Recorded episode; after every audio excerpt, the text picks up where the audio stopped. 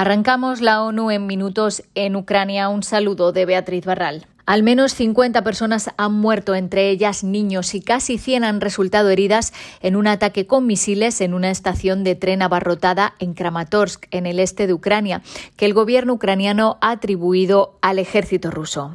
La estación estaba repleta de gente que intentaba huir del este del país hacia zonas relativamente más seguras ante la expectativa de que se intensifique la ofensiva rusa en esa parte de Ucrania. El secretario general de la ONU dijo que este ataque y otros contra civiles son completamente inaceptables. Son una flagrante violación del derecho humanitario y la ley sobre derechos humanos por la que los responsables deben rendir cuentas, dijo su portavoz. El coordinador de la ONU para la crisis de Ucrania, Amin Awad, pidió una investigación inmediata de este ataque. Durante los dos últimos días, explicó, se informó ampliamente de que la estación y sus alrededores estaban llenos de civiles que intentaban huir de la intensificación de las hostilidades.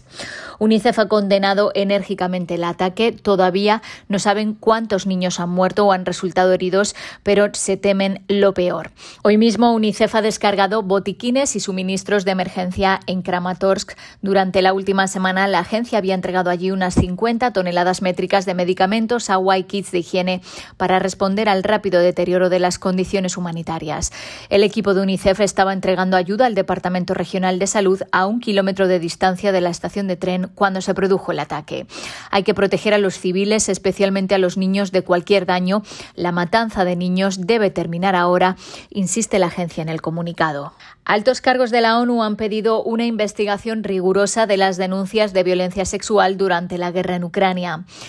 Es vital que se realicen todos los esfuerzos posibles para garantizar la protección y la prestación de servicios vitales y de recuperación para los supervivientes de la violencia sexual, aseguran Pramila Paten, la representante del secretario general para la violencia sexual en los conflictos, y Sima Bajus, la directora ejecutiva de ONU Mujeres. Aunque la seguridad y las restricciones de acceso siguen planteando importantes problemas para verificar la información por parte de las Naciones Unidas, esto no debe paralizar la acción urgente e inmediata para poner en marcha medidas de prevención y respuesta, añaden. Las denuncias de violencia sexual plantean serios interrogantes sobre posibles crímenes de guerra.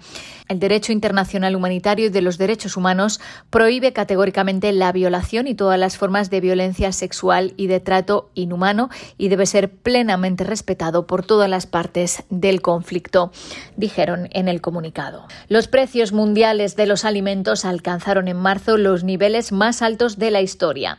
El índice de precios de los alimentos de la FAO subió un 12,6% respecto a febrero, cuando ya había alcanzado su nivel más alto desde su creación en 1990.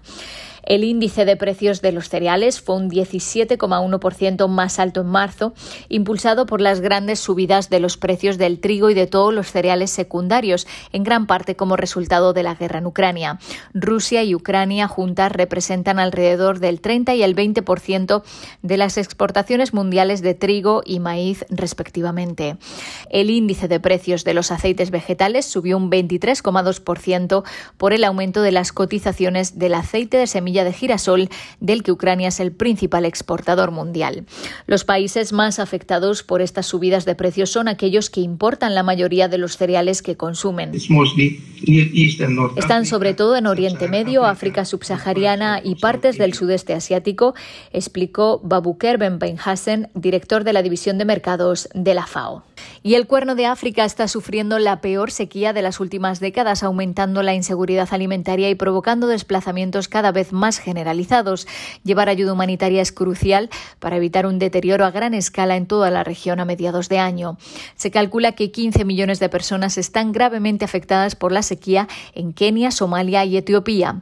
Las múltiples temporadas de lluvias fallidas amenazan con crear una crisis humanitaria en una región que ya sufre conflictos, otras condiciones meteorológicas extremas, el cambio climático, las langostas del desierto y la pandemia de COVID-19. Decenas de miles de familias se ven obligadas a abandonar sus hogares en busca de alimentos, agua y pastos, lo que aumenta la presión sobre unos recursos naturales ya limitados. La sequía también ha aumentado el riesgo de conflictos intercomunitarios, ya que las comunidades agrícolas y las de pastores compiten por las menguantes reservas de agua. Hasta aquí las noticias más destacadas de las Naciones Unidas.